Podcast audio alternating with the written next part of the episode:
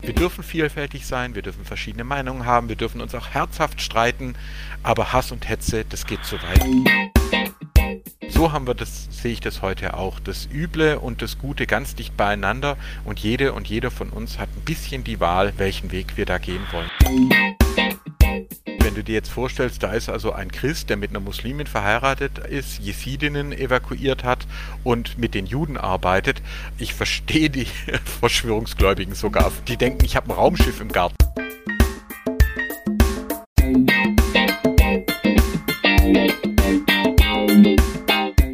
Hallo und herzlich willkommen zum Yeet Podcast, dein Podcast zum Thema Glaube und Kirche in den sozialen Medien, beziehungsweise wie können wir mit Glauben und Kirche die sozialen Medien nutzen.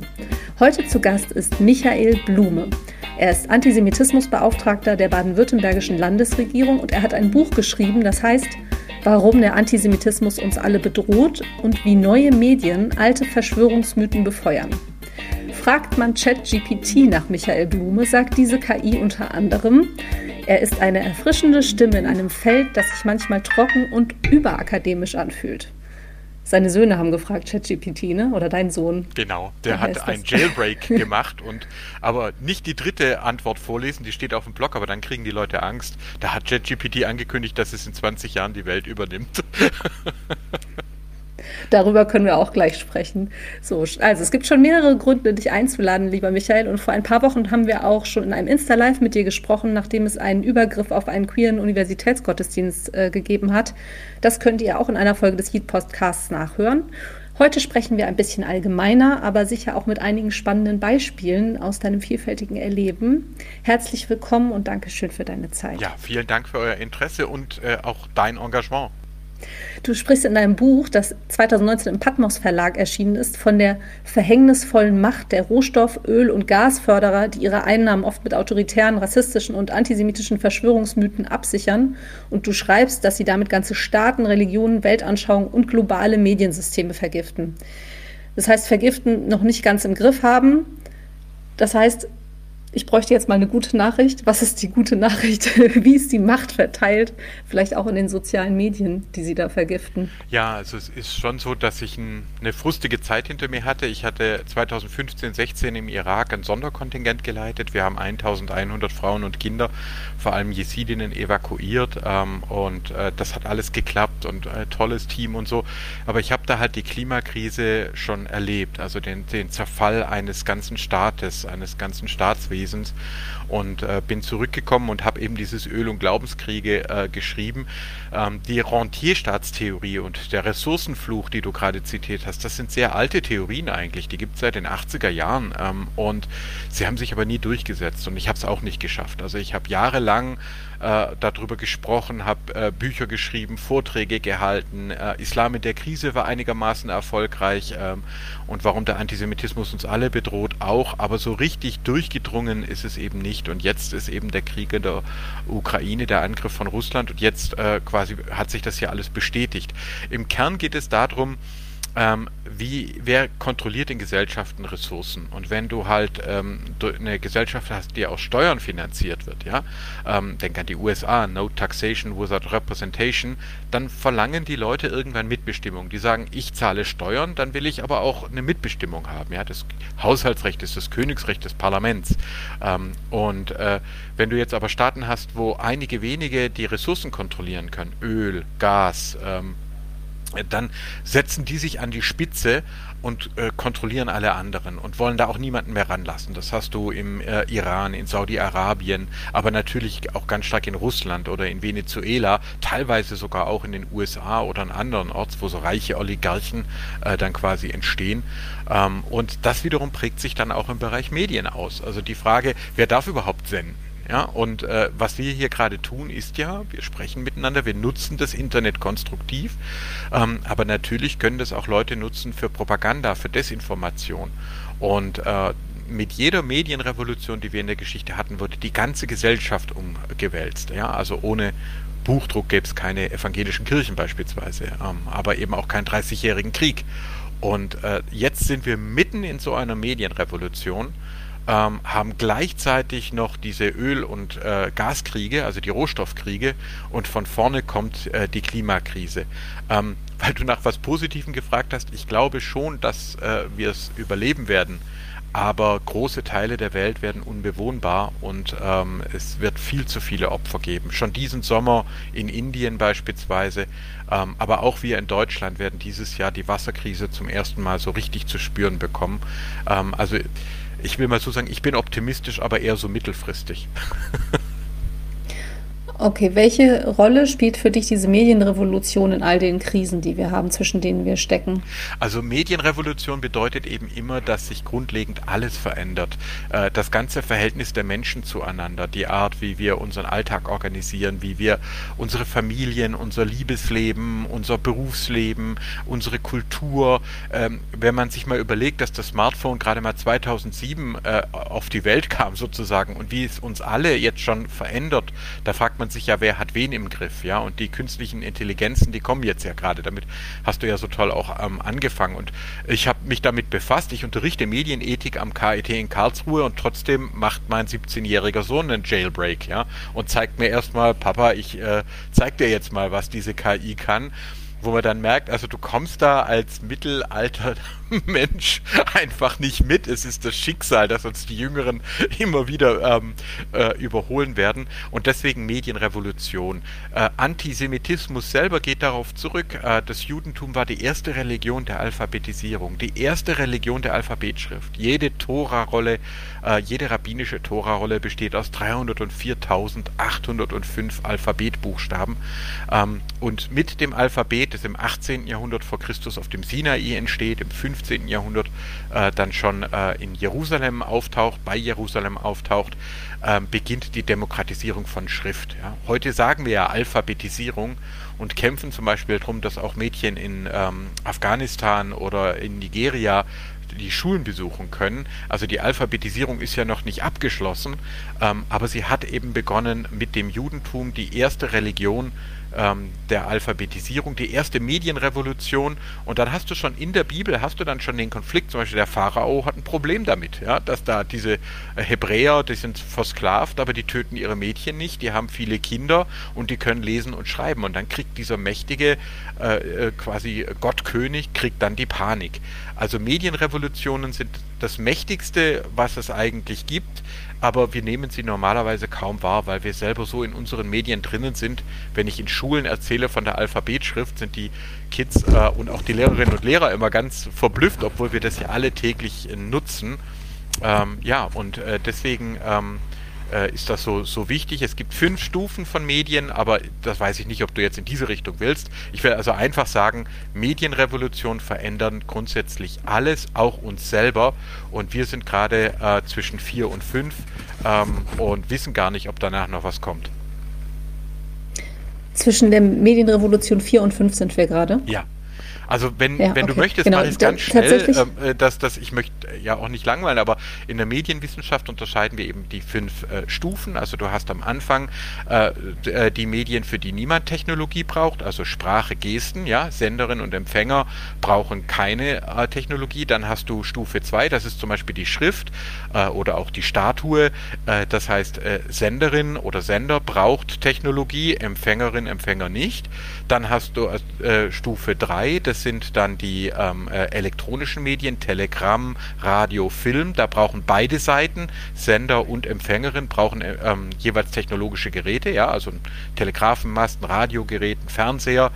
Dann ist Stufe 4, ähm, das heißt, man geht in das Medium rein, in einen Kanal. Äh, das ist dann äh, das Telefon und vor allem das Internet. Ähm, da sind wir ja auch gerade. Ähm, und die Stufe 5 wäre dann die virtuelle Realität, die crossmediale Realität, wo dann das Medium, äh, das Medium die äh, Realität erschafft. Also da ist da, du gehst nicht mehr ins Medium rein, sondern du musst dich erstmal versichern, wo du jetzt überhaupt bist, sozusagen. Ähm, und da ist jetzt natürlich das Spannende, dass wir das gleichzeitig haben, Virtual Reality Brillen, aber auch künstliche Intelligenzen oder Algorithmen, die in die Nähe von künstlicher Intelligenz kommen, die in unseren Alltag hineingreifen. Ähm, und das ist sozusagen, wir wissen nicht, ob danach noch was kommt. Äh, wir werden, die Medien werden zu einem Teil unserer Mitwelt. Äh, Podcasts spielen dabei eine große Rolle, weil sie über die Stimme funktionieren. Ähm, und äh, das Ganze passiert in einem unglaublich schnellen Tempo. Wenn du denkst, der Buchdruck hat Jahrhunderte gebraucht, bis es sich durchgesetzt hat, jetzt reden wir von Jahrzehnten. Ganz schön überwältigend. Ne? Genau. Also wir hatten gerade im Vorgespräch, eigentlich bezogen auf unsere Kinder, hatten wir den Spruch rausgekramt, äh, man kann das Leben nur vorwärts leben und rückwärts verstehen. Ich würde dich jetzt aber trotzdem gerne, weil du ja Medienwissenschaftler auch bist, ein bisschen als Orakel missbrauchen sozusagen. Wie verändert verändern die sozialen Medien, jetzt gibt es die aber natürlich auch schon seit 15 Jahren, wie verändern die unsere Gesellschaft? Was hast du bisher beobachtet? Also wir wissen aus den vergangenen Medienrevolutionen, dass es immer sowohl positive wie negative Wirkungen gibt. Also an sich ist es ja so, wir können ja froh sein, dass es den Buchdruck gegeben hat, ja, sonst wären wir beide nicht hier. Und ich finde auch das Medium, was wir beide gerade nutzen, den Podcast, die Stimme, was sehr Positives. Andererseits sehen wir zum Beispiel, dass jüngere Menschen teilweise schon kaum noch lesen oder zum Beispiel TikTok TikTok als Suchmaschine verwenden. Also gar nicht mehr über Text gehen. Und äh, das wird mit den Sprachnachrichten jetzt äh, auch nochmal deutlich ähm, äh, deutlich schneller werden. Also man wird einfach mit den Geräten sprechen. Ich habe das im Irak mal drastisch erlebt. Äh, da waren wir in Lalisch, das ist das heilige Tal der Jesiden, und da saß da eine ältere Dame und ich wusste, dass sie zu einer Generation gehört, die noch gar nicht lesen und schreiben lernen konnte. Das durften bei den Jesiden lange Zeit nur eine kleine Kaste. Die meisten Leute haben kein Lesen und Schreiben gelernt. Und äh, bin mit der Übersetzerin dann hin, habe gesagt, komm, die muss ich jetzt mal fragen und fragte sie dann, ach, wie schön, ich habe Sie ja schon öfter gesehen, sind Sie im heiligen Tal Lalisch zum Beten? Und ihre Antwort war, ja auch, aber hier gibt's Wi-Fi. Und sie hatte quasi ein, sie konnte tatsächlich nicht lesen und schreiben, aber sie hatte von ihrer Familie ein Tablet bekommen, mit dem sie ähm, quasi per Sprachnachricht und mit wenigen Tasten äh, Kontakt halten konnte zu ihrer Familie in Europa und den USA. Und da ist mir praktisch klar geworden, dass Menschen aus einer sogar schriftlosen Kultur innerhalb von einer Generation eintauchen können in die digitale Kultur. Es gibt Effekte wie Säkularisierung, also die Religionen brechen zusammen, das erleben wir im Christentum, aber auch im Islam und anderen anderen äh, Religionen. Wir haben einen sehr starken Geburtenrückgang. Es ist eine Tendenz zur Vereinzelung, Individualisierung. Man vergleicht sich miteinander. Jede, jede inszeniert sich jetzt so gut sie und er eben kann. Aber es gibt natürlich auch gleichzeitig die Möglichkeit, äh, rauszureichen, Menschen kennenzulernen, sich zu vernetzen, sich zu connecten. Ich würde also annehmen, wir werden auf der einen Seite äh, weitere Wellen von Hass und Hetze haben, Säkularisierung, ähm, einen Rückgang äh, der Geburtenraten, aber gleichzeitig auch äh, Spiritualität Spiritualität, Dialog und Bildung, also quasi in, in Städten, wo es keine religiöse Mehrheit mehr gibt, nur ein Netzwerk von Minderheiten, werden sich auch Menschen zusammenfinden, die das Gute suchen. Und äh, jetzt weißt du auch, warum ich Heat so gut finde. Wegen der Vernetzung. Genau. Menschen, die das Gute suchen. Wow, danke schön für diesen Abriss. Jetzt bin ich ganz raus natürlich aus dem, was ich eigentlich fragen wollte so spannend schon, was du erzählt hast. Wir könnten mal kurz ein bisschen dazu kommen, was du bisher selbst erlebt hast. Du hast es gerade auch schon mit eingebracht. Ne? Was ist das Schöne? Das ist wahrscheinlich, was ChatGPT meint mit Michael Blume ist so erfrischend in seinem sonst akademisch trockenen Umfeld. ich kann das sofort nachvollziehen. Du hast selbst, ich glaube, das war 2022 sogar mit Twitter, oder? Ja da, dass du die verklagt hast mit Hilfe von Hate Aid. Kannst du davon ein bisschen erzählen, was da passiert ist? Ja, vielen Dank. Also es ist tatsächlich so, ich komme aus einer Arbeiterfamilie ähm, und äh, habe versucht, zwar, ich habe dann promoviert über Religion und Hirnforschung, aber ein bisschen die normale Sprache auch beizubehalten. Ich glaube, dass wir sehr viel bürgerliche, akademische Sprache auch dafür benutzen, um andere auszugrenzen. Das versuche ich zu vermeiden. Und das ist zum Beispiel eine Chance von Podcasts, ja, dass man also versuchen kann, so zu sprechen, dass einen äh, Menschen auch verstehen. Was das Thema Hass angeht, ich hatte dann sehr früh geheiratet und meine Frau ist Muslimin. Ähm, ich bin dann auch erst Christ geworden, also ich bin selber erst äh, aus einer nicht religiösen Familie als junger Erwachsener erst äh, getauft worden. Und eigentlich von Anfang an gab es eben auch rassistische Hetze. Das war am Anfang vielleicht einmal in der Woche. Ich bin dann äh, ins Staatsministerium gekommen, habe Dialog aufgebaut. Das wurde dann immer mehr. 2011 landete ich auf Nürnberg 2.0. Das ist so eine Hassseite, so eine Prangerseite, wo auch der Walter Lübcke drauf äh, stand, der ja später ermordet äh, worden ist. Äh, dann kam das Sonderkontingent Nordirak, dann kam sehr viel islamistische, also äh, radikal-islamische Gruppen dazu und Leute, die was gegen Kurden haben, gegen Kurdinnen haben. Und äh, 2018 wurde ich Antisemitismusbeauftragter and uh, you can imagine. Also seitdem es vergeht eigentlich kein Tag mehr ohne Hassnachrichten, ohne Beschimpfungen. Ich musste auch selber da Scham überwinden, um überhaupt drüber sprechen zu können, wenn einem Leute vorwerfen, ich hätte Verhältnisse mit minderjährigen Asiatinnen, meine Frau und ich würden in Scheidung leben, ich sei ein Antisemit, da war ich sogar auf so einer rechtsextremen Prangerseite aus den USA, das sogenannte Simon Wiesenthal Center, ja, das nicht zu vergleichen ist mit dem echten Wiesenthal, äh, in Wien, aber das kennt niemand, sondern da richtig angeprangert, richtig übel angegriffen worden und äh, natürlich ist so der, der äh, Ding, dass man dann denkt, vielleicht vielleicht sollte ich mich zurückziehen, vor allem weil es auch meine Familie immer stärker trifft, meine Frau immer stärker trifft. Aber ich wusste, wenn ich mich zurückziehe, das wird ja nicht aufhören. Ich bin aus Facebook rausgegangen 2019 und das hat die Hater eher weiter ermutigt. Dann, dann haben die gesagt, jetzt drängen wir ihn auch noch aus Instagram und aus Twitter raus. Und einer brüstete sich damit, dass er einen Spiegeljournalisten in den Suizid getrieben habe. Da wurde mir eben klar, dass diese Leute nicht aufhören werden, egal, auch wenn ich zurücktreten würde. Also habe ich mich entschieden, ich weiche nicht zurück, sondern ich gehe in den Angriff und habe zum Beispiel Twitter verklagt. Bin also gegen Twitter vor Gericht gezogen und habe quasi den, den Angriff gesucht, ein sogenanntes Musterverfahren, das dann auch für andere gilt, äh, gemeinsam mit Hate Aid und in der ersten Instanz Chan Jo Yun, dem ähm, Anwalt, der unglaublich aktiv ist in dem Bereich. Und wir haben uns da mit diesem riesen Konzern angelegt, weil ich denke, wenn ich dieses Leid halt schon nicht vermeiden kann, dann kann ich ihm ja wenigstens einen Sinn geben. Und das wiederum war dann auch der Grund, warum äh, zum Beispiel beim Thema Queerfeindlichkeit dann Leute auf mich zukommen und sagen, Michael, kannst du dich dazu einbringen, weil in dem Fall ist es mal gut, dass ich als Mittelalter weißer Mann, äh, hetero äh, und so weiter dann sagen kann, ihr seid nicht allein. Diese Hasserfahrungen, die hat niemand einzustecken und ich stehe hier als ehemaliger Bundeswehrsoldat und als Bürgerlicher und, und Christ und stehe an eurer Seite und sage, das geht zu weit und das ist sozusagen woran ich glaube, dass wir quasi eine breite Allianz brauchen, die sagen, wir dürfen vielfältig sein, wir dürfen verschiedene Meinungen haben, wir dürfen uns auch herzhaft streiten, aber Hass und Hetze, das geht zu weit. Menschen fertig zu machen, Menschen zu beleidigen, Menschen in, in sogar in, in, in Shaming, in die Isolation, sogar in den Suizid zu treiben, das ist etwas, wo wir alle gemeinsam sagen müssen, stopp.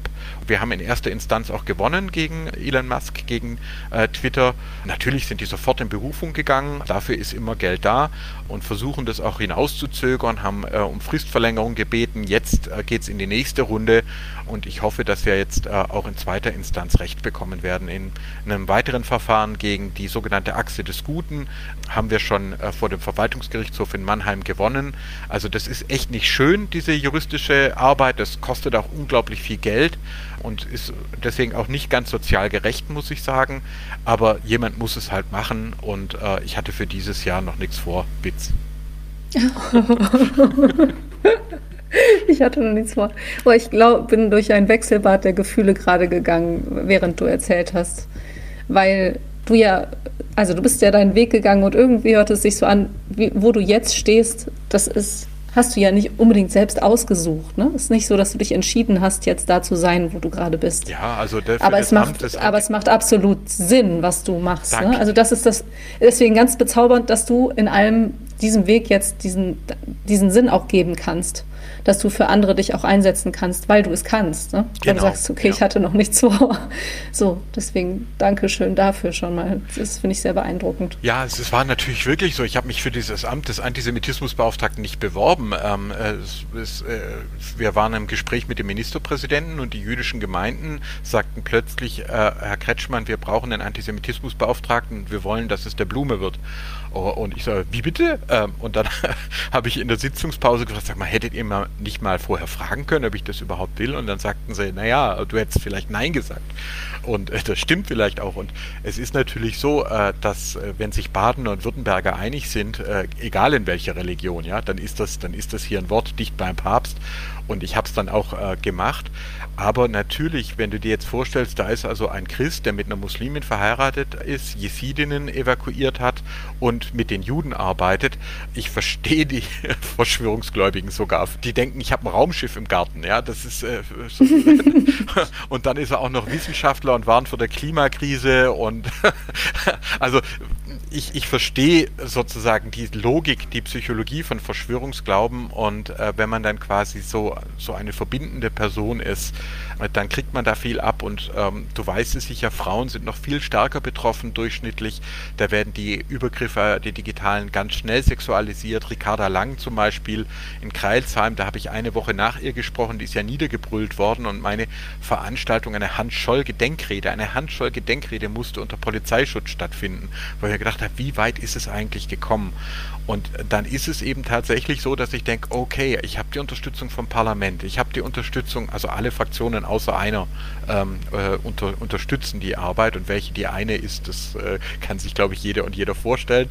Äh, die Regierung, ich habe Ressourcen, ich habe ein tolles Team, ich habe eine wunderbare Familie. Also sehe ich mich verpflichtet, da muss ich mich dann halt hinstellen und durch diesen Hass durchgehen und darüber sprechen.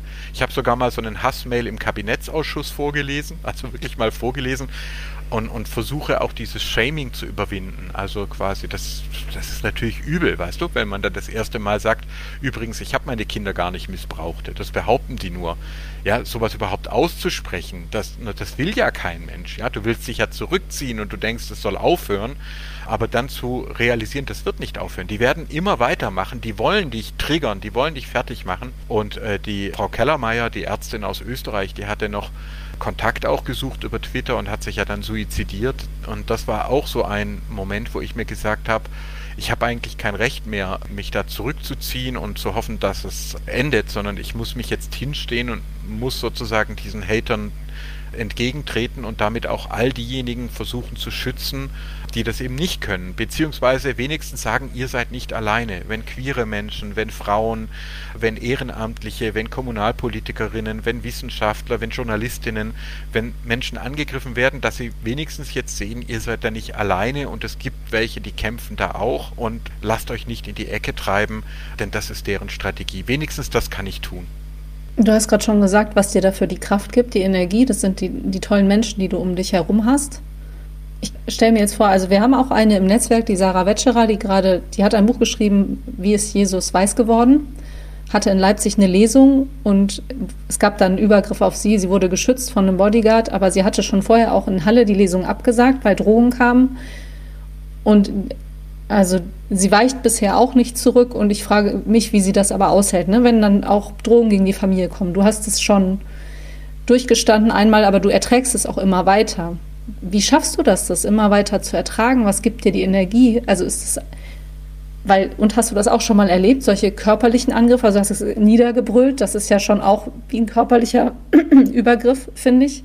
Ja, also so, es waren natürlich mehrere äh, kritische Situationen und äh, Gefährdungssituation auch im Irak und so. Und ich hatte eigentlich auch vor allem Angst um mein Team und natürlich auch um die Familie.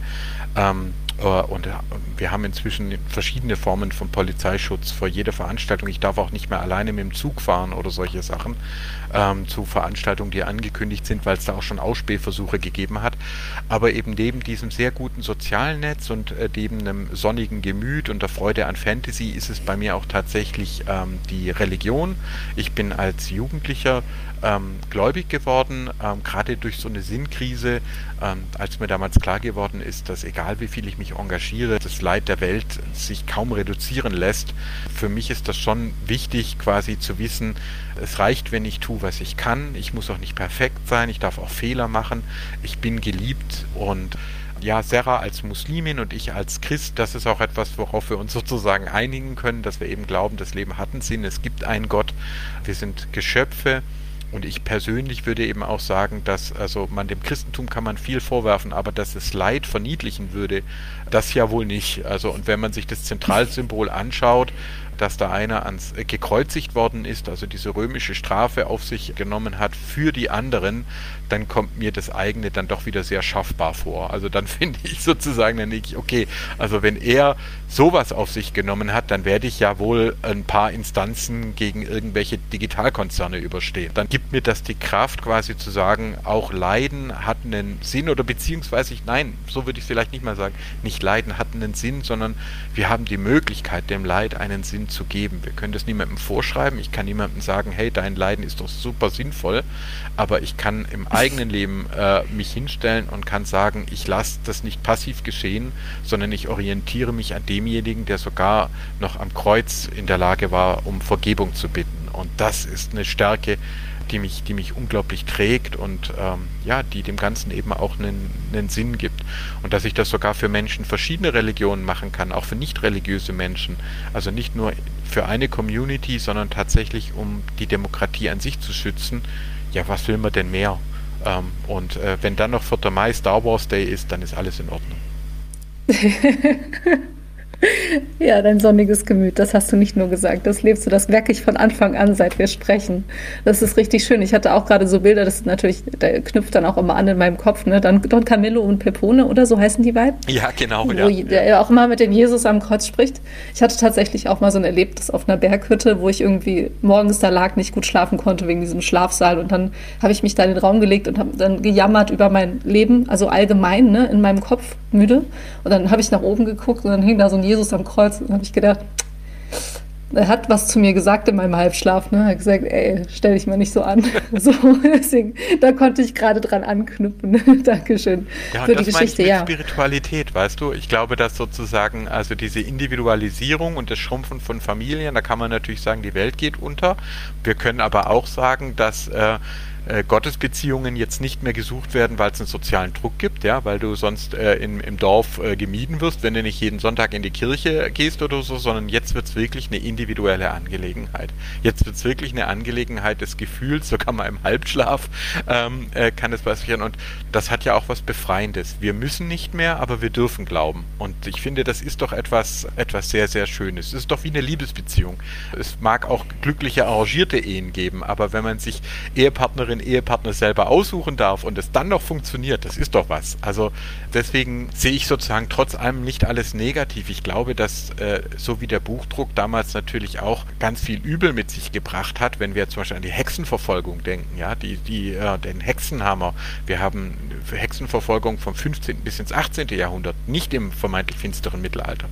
Aber auf der anderen Seite haben wir zum Beispiel auch Mädchenschulen. Können immer mehr Mädchen lernen, lesen und schreiben. Und es entstehen Bewegungen wie die Beginen, wo Frauen äh, beginnen, selbstbestimmt sich ein Leben in Städten aufzubauen. Und so haben wir das, sehe ich das heute auch. Das Üble und das Gute ganz dicht beieinander. Und jede und jeder von uns hat ein bisschen die Wahl, welchen Weg wir da gehen wollen. Und das, das ist also alle da draußen nicht verzweifeln, sondern ähm, äh, sondern im Gegenteil auch die, die Chancen nehmen, aber wer den Yeet-Podcast hört, ist da eher auf einem guten Weg. Sehr gut, diesen Satz werde ich ganz nach vorne rausschneiden und immer ausspielen, ganz laut. Jetzt an jedem Yeet-Podcast beginnt damit. Die sozialen Medien. Du hast gerade was Wichtiges gesagt, finde ich, weil wir haben jetzt viel über auch das Negative gesprochen, die negativen Auswirkungen. Du hattest aber natürlich auch schon ein bisschen was Positives welchen Anteil haben die sozialen Medien für die Bekämpfung von Antisemitismus, von Verschwörungsmythen, aber auch welchen positiven, positiven Auswirkungen können sie vielleicht auf das gesellschaftliche Zusammenleben haben? Ja, also wir haben das gesehen in zwei Befragungswellen europaweit, 2012 und 2018, dass der Hass im Internet beginnt und dann quasi auf die Straße schwappt. Also die gute Nachricht ist, dass es zumindest in Baden-Württemberg gar nicht mehr Antisemiten werden. Es ist nicht so, dass ganz plötzlich ganz viele Menschen antisemitisch oder rassistisch rassistisch oder sexistisch werden. Die schlechte Nachricht ist aber, dass die Leute, die ohnehin in die Richtung tendieren, sich jetzt im Internet radikalisieren. Die schließen sich zusammen in WhatsApp-Gruppen, in Facebook-Gruppen, in Telegram-Gruppen und reden sich den ganzen Tag ein, die Impfung ist eine jüdische Verschwörung, die Frauen nehmen uns unsere Vorrechte weg, der Ökosozialismus soll eingeführt werden und so weiter und so fort und peitschen sich da gegenseitig hoch und da entsteht dann auch diese Gewaltbereitschaft. Ja, deswegen haben wir generell sinkende Kriminalität in Süddeutschland, aber steigende Hassverbrechen. Das ist ja auch eine, ein komischer Befund. Und wir sehen das auch jetzt auch im Bereich Jugendliche, gerade diejenigen aus äh, schwierigeren Verhältnissen, die hat äh, die Covid-19-Pandemie besonders getroffen. Die waren zu Hause oft geradezu eingesperrt und jetzt haben wir da durchaus teilweise auch Traumata und, und äh, Gewalt, denen man sich auseinandersetzen muss. Äh, das Gute, das glaube ich, erleben vielleicht auch unsere Hörerinnen und Hörer oder wir gerade, ist eben, wir können aber die gleichen Medien auch nutzen, nicht nur um uns anzuschreien und gegenseitig zu beschuldigen, sondern können es ja auch nutzen, um zum Beispiel mitzufühlen. Wie, was bedeutet das für einen queeren Menschen, wenn sie auf einen Gottesdienst geht, sich endlich angenommen fühlt und dann kommt eine rechtsextreme Gruppe und filmt. Was bedeutet das? Würdest du das selber wollen? Hat nicht jeder Mensch auch das Recht auf Safe Spaces, wo man sich auch mal einfach er erholen kann und dann wieder rausgeht in, in die Welt? Das heißt also, du kannst das gleiche Medium nutzen für Dualismus, so nennt sich das Freund-Feind-Dualismus, für Hass. Du kannst es aber auch nutzen für Monismus im Sinne von Dialog. Wir sind Teil einer gemeinsamen Welt ähm, und wir entdecken auch, was uns trotz unserer Vielfalt verbindet, dass wir ähm, gemeinsame Gefühle haben, dass uns Musikalität, Religiosität, Spiritualität, Kreativität auch verbinden kann und deswegen glaube ich, so war es mit dem Buchdruck auch, braucht es halt eine Zeit, bis wir gelernt haben, damit umzugehen. Wir brauchen dringend strengere Gesetze. Es müssen dringend Leute, die das also gezielt für Hass nutzen, in die Schranken gewiesen werden. Was mich sehr umtreibt, ist das Thema Verschwörungsunternehmer. Das heißt, das sind Leute, die verdienen damit Geld. Die sagen, glaubt nicht den Ärzten, kauft meine Esoterik, glaubt nicht den Politikerinnen, kauft meine Bücher, meine Finanzanlagen, mein Gold. Und die verdienen also damit massiv Geld. Und das ist gewissermaßen das Thema, wo ich mir noch mehr Aufklärung wünsche. Also, dass wir da quasi lernen, diesen Leuten auch das Geschäftsmodell zu legen.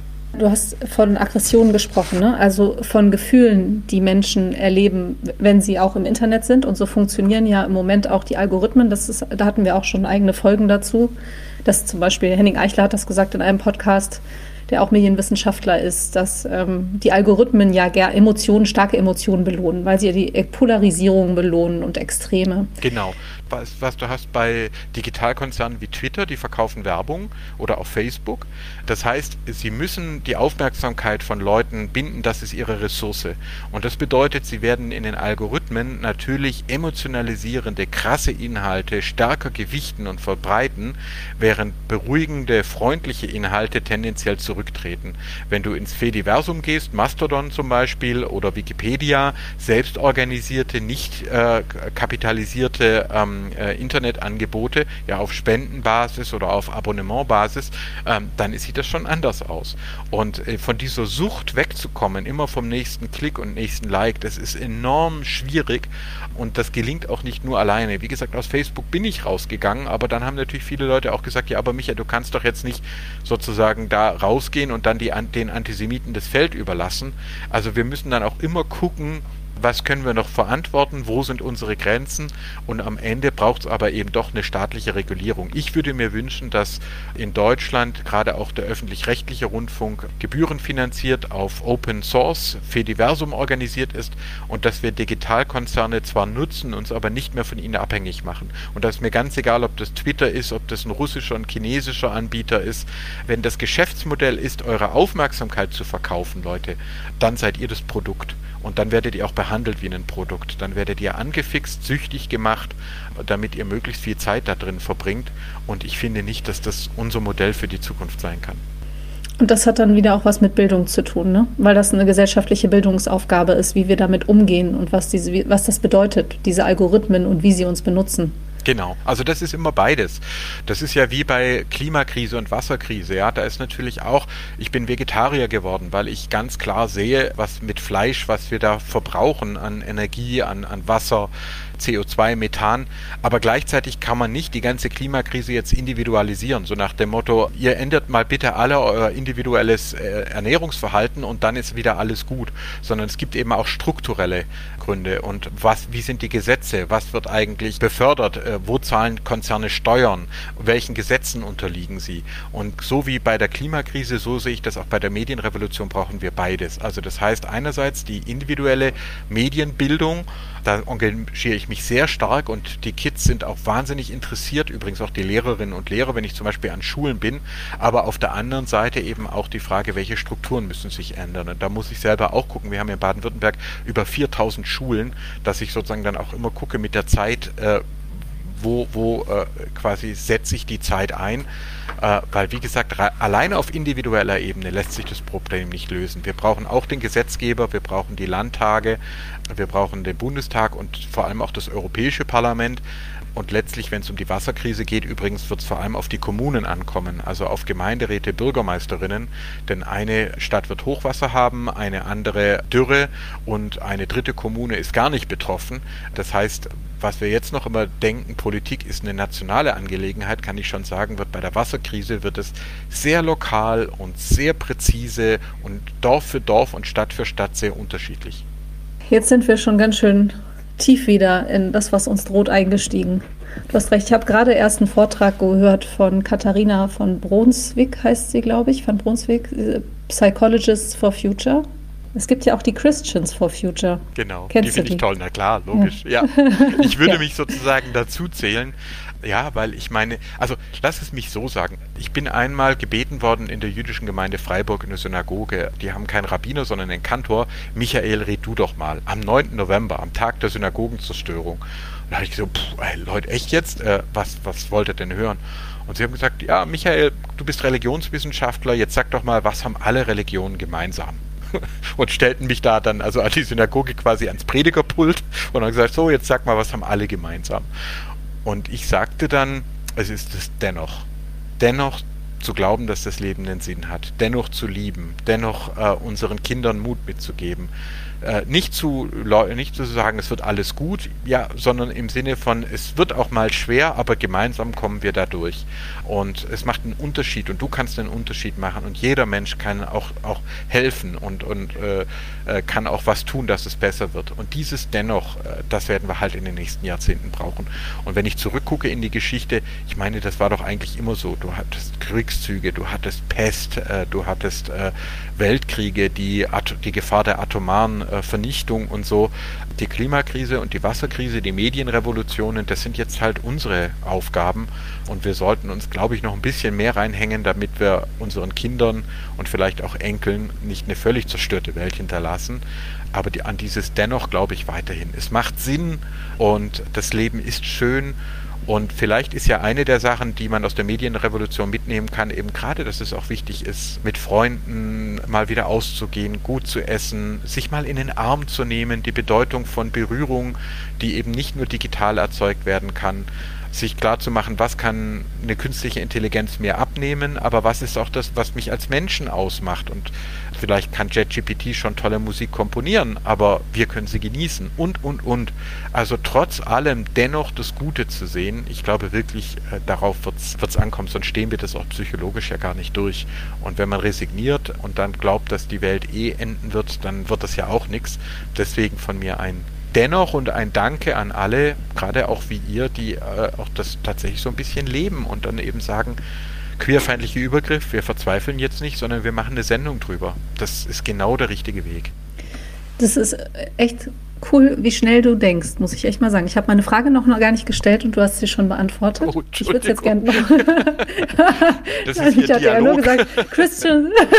ja, ja, funktioniert. Genau, ich sage jetzt nur mal für die HörerInnen, die Frage sollte sein, aber du hast sie ja eh schon beantwortet. Ich würde es noch gerne mal ein bisschen trotzdem nochmal nachfragen. Was können religiöse Menschen eigentlich beitragen über die sozialen Medien, die wir haben in unserer Medien- und Informationsgesellschaft? Zu diesen ganzen Dystopien, die uns begegnen, die ja eigentlich ja nicht nur Dystopie sind, sondern eigentlich auch schon Halbwirklichkeit, sondern zu allem, was auf uns zukommt. Was können religiöse Menschen und auch Christinnen dazu beitragen und Musliminnen und Jüdinnen? Ja, also ich sehe schon jetzt, dass ganz viele das Netz auch nutzen, zum Beispiel auch Instagram. Felix Kramm fällt mir zum Beispiel ein, ein katholischer Instagram-Blogger, äh, die dann einfach zum Beispiel auch sowas machen wie, wie gehe ich eigentlich mit Ernährung um? Warum ist in der Bibel, die sind die Leute im Paradies eigentlich vegan? Was bedeutet das? Warum hat aber Jesus auch Fleisch gegessen? Also freundliche reflektierende Dinge, die anderen nicht ihnen was vorschreiben wollen, sondern sie einfach mitnehmen wollen. Was bedeutet die Torah? Was bedeutet Fasten im Ramadan? Ja, wenn ich mit meiner Frau gefastet habe zum Beispiel, dann habe ich den Wert von Wasser nochmal ganz anders erfahren. Wenn du einen Tag über nichts trinken darfst und dann am Abend ein Glas Wasser, dann spürst du plötzlich, wie unglaublich wertvoll eigentlich Wasser ist. Ja, also die ganzen religiösen und spirituellen Erfahrungen nicht im Sinne von Vorschrift, du musst äh, XYZ tun, sonst kommst du in die Hölle, sondern einladend, Gespräch, freundlich. Das ist, glaube ich, etwas, was eine Chance ist. Wir hören alle auf, Mehrheiten zu sein. Es gibt in baden-württembergischen Städten keine religiöse, konfessionelle Mehrheit mehr, sondern jetzt entstehen Netzwerke aus Minderheiten. Und das kann ja auch was sehr Schönes sein. Demütiger, dialogischer, bereit zu erzählen, aber auch bereit zuzuhören, einander zu besuchen, zu den Feiertagen zu gratulieren und damit wirklich eine, eine Kultur der Tiefe die zu, zu, zu erschaffen, die, die die Hoffnung nicht nur predigt, sondern die sie vor allem lebt. Das, glaube ich, können religiöse Menschen über Konfessionsgrenzen hinweg gemeinsam entdecken. Ich glaube, das ist ja das Zeichen des Regenbogens, der Noah-Bund, da kommt es ja her, dass sich Gott bei der Vielfalt was gedacht hat und dass es schön ist, dass wir vielfältig sind. Und meine Frau und ich, wir hatten jetzt letztes Jahr silberne Hochzeit, wir haben drei Kinder und können also sagen, der interreligiöse Dialog kann gelingen und er kann fruchtbar sein. Ich habe jetzt noch äh, eine Frage, also ich habe noch drei Fragen an dich. Eine davon hat auch ChatGPT für dich. Ich habe nämlich ChatGPT auch gestern gefragt, was soll ich Michael Blume fragen? Ein paar Sachen waren ganz gut, ne? aber eine davon habe ich mir jetzt auf jeden Fall mal mit rausgenommen. Die stelle ich dir jetzt mal. Wie können wir sicherstellen, dass die sozialen Medien genutzt werden können, um gegen Antisemitismus aufzustehen, anstatt ihn zu fördern? Geht so ein bisschen in die Richtung der letzten Frage, aber jetzt nochmal konkreter. Genau. Das möchte ChatGPT von dir wissen. Ja, ich würde ChatGPT äh, sagen, äh, ChatGPT und alle Hörerinnen und Hörer ähm, reflektiert die Macht von Medien selber. Wenn ihr einmal verstanden habt, dass das Judentum die erste Religion der Alphabetisierung war, dann versteht ihr, warum im Gegensatz zu allen anderen Formen gruppenbezogener Menschenfeindlichkeit, äh, Dualismus des Judentum immer als so bedrohlich wahrgenommen wird, immer mit Verschwörungsmythen verbunden wird. Rassisten, Rassistinnen, Antisemiten fühlen sich allen anderen Menschen überlegen, aber vor Judentum haben sie Angst. Da glauben sie, die sind ihnen überlegen. Und wenn ihr also diese Medienwirkung einmal verstanden habt, einmal einmal durchdrungen habt, wie uns Medien im Guten und im Schlechten prägen, dann seid ihr immun, dann seid ihr geimpft gegen Antisemitismus. Das wäre sozusagen meine Empfehlung. Auch an JetGPT werde dir deiner eigenen Wirkung bewusst. Du arbeitest mit dem Alphabet, äh, wisse, was das bedeutet. Okay, genau, da sind wir wieder beim Bildungsauftrag gewesen. Ne? Genau. Übrigens, der Begriff wissen, der Bildung selber ja. auch kommt aus dem ersten Buch Mose. Der Mensch sei im Bilde Gottes geschaffen. Und daraus kommt über Maimonides, einen jüdischen Gelehrten und Arzt, der übrigens Arabisch geschrieben hat, in arabischer Schrift, Alphabetschrift, und dann Meister Eckhart, kommt unser schöner Begriff der Bildung in die deutsche Sprache. Dieses Ideal, dass jeder Mensch, egal welcher Herkunft, welche Hautfarbe, egal welches Geschlecht, jeder Mensch von Beginn an im Bilde Gottes geschaffen ist und ein Recht hat, äh, gebildet zu werden. In äh, der jüdischen Synagoge ist die äh, Bar Mitzwa oder die Bat Mitzwa was im Evangelischen etwa die Konfirmation wäre, ist das äh, Fest, wenn das Kind äh, lesen und schreiben kann. Es liest und die Gemeinde jubelt. In einigen äh, Synagogen regnet es Bonbons und die Gemeinde feiert, wir haben es geschafft, dieses Kind kann lesen und schreiben. Also Bildung ist, glaube ich, von Anfang an mit Medien verbunden und sich dessen bewusst zu machen, dann wissen wir auch, warum das Judentum so viele Nobelpreise hat. Ja, nur 0,2 Prozent der Weltbevölkerung sind jüdisch. Über 20 Prozent aller Nobelpreise, die jemals verliehen worden sind, sind an jüdische Preisträgerinnen und Preisträger gegangen. Dafür brauche ich keine Genetik, dafür brauche ich keine Verschwörungsmythen, keinen Hass auf Albert Einstein und dessen Physik, sondern ich kann sagen, aha, es lohnt sich also, wenn man Kindern von klein auf Musik, Lesen und Schreiben, Rituale vermittelt und sie dann die Welt entdecken lässt.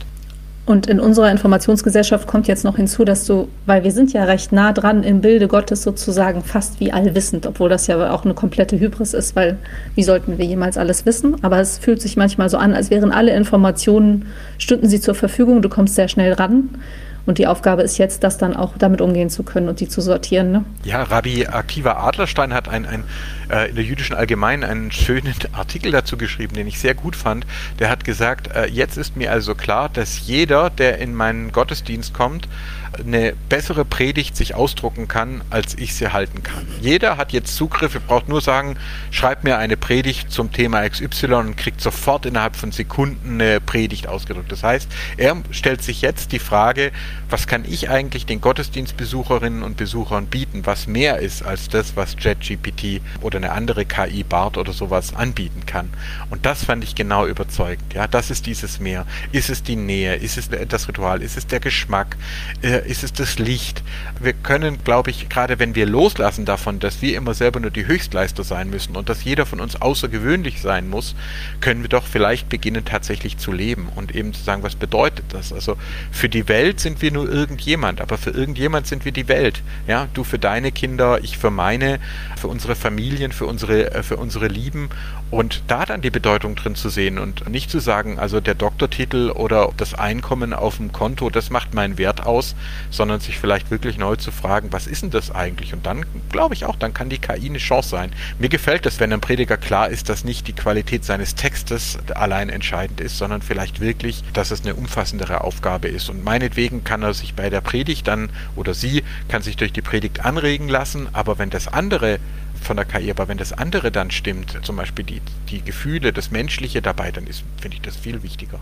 Die Analyse der sozialen Medien zeigt ja auch, dieser viel benutzte, fast schon abgenutzte Begriff, der aber eigentlich genau das beschreibt, Authentizität. Also wie bringe ich meine eigenen Gefühle und meine eigene Geschichte, wie bringe ich eigentlich mein Leben in Verbindung mit solchen Texten? Ne? Ganz genau. Weißt du, und schau, das ist ja das auf Instagram. Also wie viele Leute äh, sozusagen setzt sich selber unter Druck, äh, vermarkten sich selber, ja, und dann äh, immer noch mehr und noch mehr zeigen und das ganze Leben sozusagen inszenieren. Und ich weiß nicht, wie es dir geht, aber manchmal habe ich geradezu Mitleid, wenn ich dann denke, Mensch, also vielleicht wäre dieser Sonnenuntergang jetzt wirklich ein schöner Sonnenuntergang gewesen, wenn du ihn nicht fotografiert und inszeniert hättest, sondern einfach genossen hättest mit dem geliebten Menschen an deiner Seite und dahin zu kommen und zu sagen, wir dürfen alle auch mal inszenieren, wir dürfen alle auch das das äh, Leben genießen und dürfen uns alle auch mal toll finden. Aber das ist es nicht. Ich muss nicht immer außergewöhnlich sein. Ich kann auch einfach mal einen Kaffee genießen mit jemandem und das Handy kann ausbleiben. Ich muss das Stück Kuchen nicht äh, sozusagen so drapieren, dass es viele Likes kriegt, sondern ich kann vielleicht auch einfach genießen und ich kann der Bäckerin dafür dankbar sein, dass ich in einem Land lebe, wo ich mir zwischen verschiedenen Kuchensorten sogar eine Auswahl habe. Diese kleinen Dinge wieder zu entdecken, das meine ich mit spirituell, mit dankbar, ja, mit dennoch. Und ich glaube, gerade weil uns das Internet so viele Möglichkeiten der Ablenkung bietet, kann es aber auch dazu führen, dass wir sagen, so jetzt hatte ich davon echt mal genug und jetzt komme ich mal wieder zum Eigentlichen zurück. Also ich weiß nicht, wie du das siehst, aber ich würde sagen, echte Authentizität verzichtet dann eben aufs Inszenieren. Die ist dann eben, irgendwann ist es dann halt, ist es dann auch mal gut.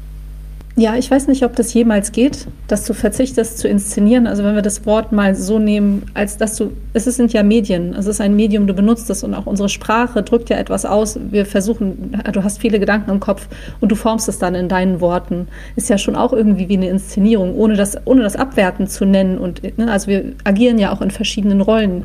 Ich glaube nur, dieses Rollenbewusstsein dann zu haben, wofür dient mir welches Medium? Das ist wahrscheinlich der Schritt, den wir gehen müssen.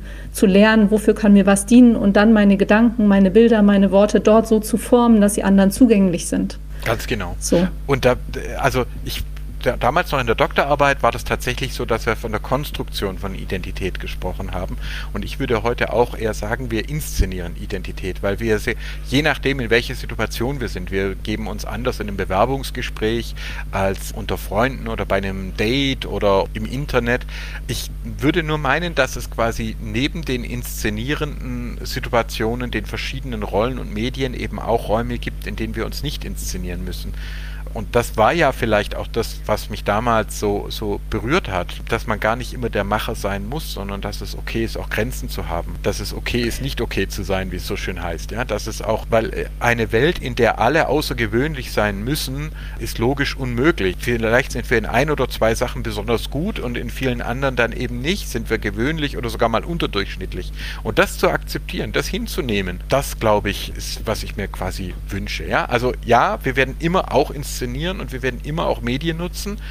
Aber ich behaupte, dass wir uns die Freiräume nehmen dürfen, um uns immer wieder mal klar zu machen, das bin ich ich. Und wenn wir geliebt werden, das sind ja die schönsten Momente, wo wir dann sagen, wirklich sagen können, jetzt in dem Moment bin ich gemeint und nicht irgendeine Inszenierung von mir. Also genau, mir ging es eigentlich auch darum, zu, zu wissen, wann benutze ich auch diese sozialen Medien und wann nicht. Wann benutze ich ein Medium überhaupt? Weil diese Zeit, dich, diese genau. Zeit für Besinnung, genau. Und wann benutzt es eigentlich dich und wann zieht es dich, wann hilft es dir nicht mehr für mehr Klarheit? Genau. Solche Momente gibt es ja und die findest du dann wieder. Das glaube ich auch. Wenn du woanders loslassen kannst und wenn du woanders rausfinden kannst, wer du eigentlich bist ne? und was du möchtest. Die Hörerinnen und welche Gefühle du hast. hören mich jetzt nicken. Genau, also genau. ich gebe dir da einfach recht, ja. Und das guck, das ich ist ja auch. zum Beispiel, das Guck ist an. jetzt halt auch durch, durch Internet möglich. Man kann auch einfach mal sagen, du hast recht. Und äh, ich meine, du nutzt Podcasts und wir arbeiten viel im digitalen Medien und trotzdem können wir inzwischen sagen, liebe Leute, toll, dass ihr da seid, aber nachher macht ihr das Ding auch mal einfach aus und äh, guckt mal wieder nach dem echten Leben. Reicht jemandem die Hand, guckt, wie die, sich die Sonne anfühlt oder denkt einfach mal drüber nach, wie unglaublich kostbar ein Glas Wasser eigentlich ist. Bevor die HörerInnen jetzt aber ausschalten, möchte ich dir noch zwei Fragen stellen, die wir allen unseren Gästen stellen. So, bitte nicht, noch nicht ausschalten, noch nicht gehen. Die erste Frage ist, wenn du eine Bühne hättest und dir ein Publikum aussuchen dürftest, wo würdest du vor wem über was sprechen? Da ich sehr viele Bühnen habe und sehr viel spreche, ach, würde ich, ich würde wahnsinnig gerne einmal in meinem Leben einen Fantasy-Groschenroman schreiben und äh, den vorlesen. Das wäre vielleicht sozusagen, weil ich so viel Sachbücher und so viel Wissenschaft gemacht habe und immer auch diese schlechten Nachrichten, und dann würde ich einfach gerne einmal, so wie als Jugendlicher unter der Bettdecke beim Lesen, ähm, einfach dieses pure Glück von der Fantasie, das würde ich einmal gerne noch erleben, ja. Das sieht doch nach einem Plan aus, finde ich.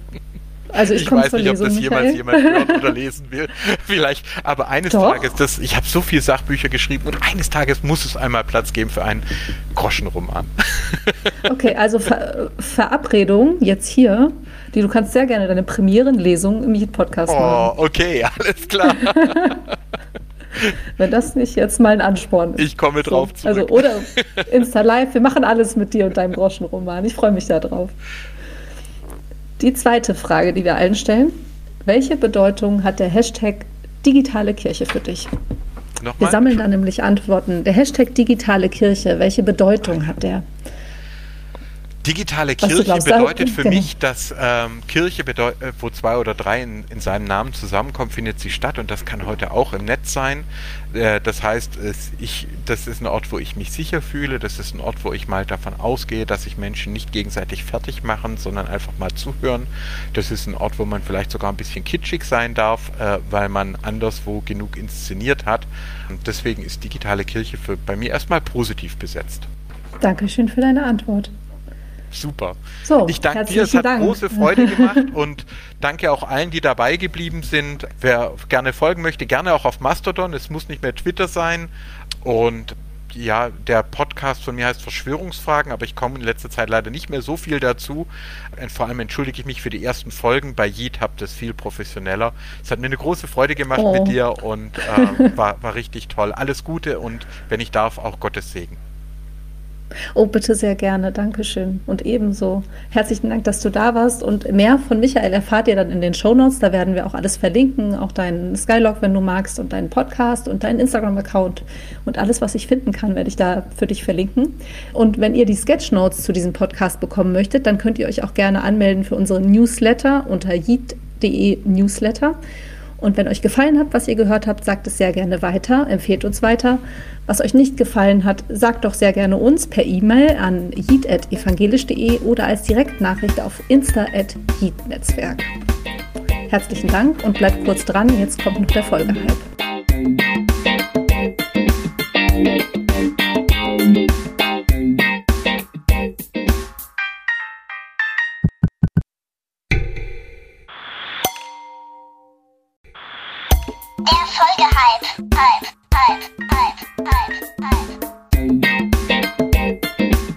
Hi, ich bin Katrin Greschner, ich bin Social Media Redakteurin bei evangelisch.de und ich folge den beiden Pfarrerinnen Ellen und Steffi Radke. Die sind zusammen anders Armen und die machen total coole YouTube-Reportagen und die gucke ich mir total gerne an.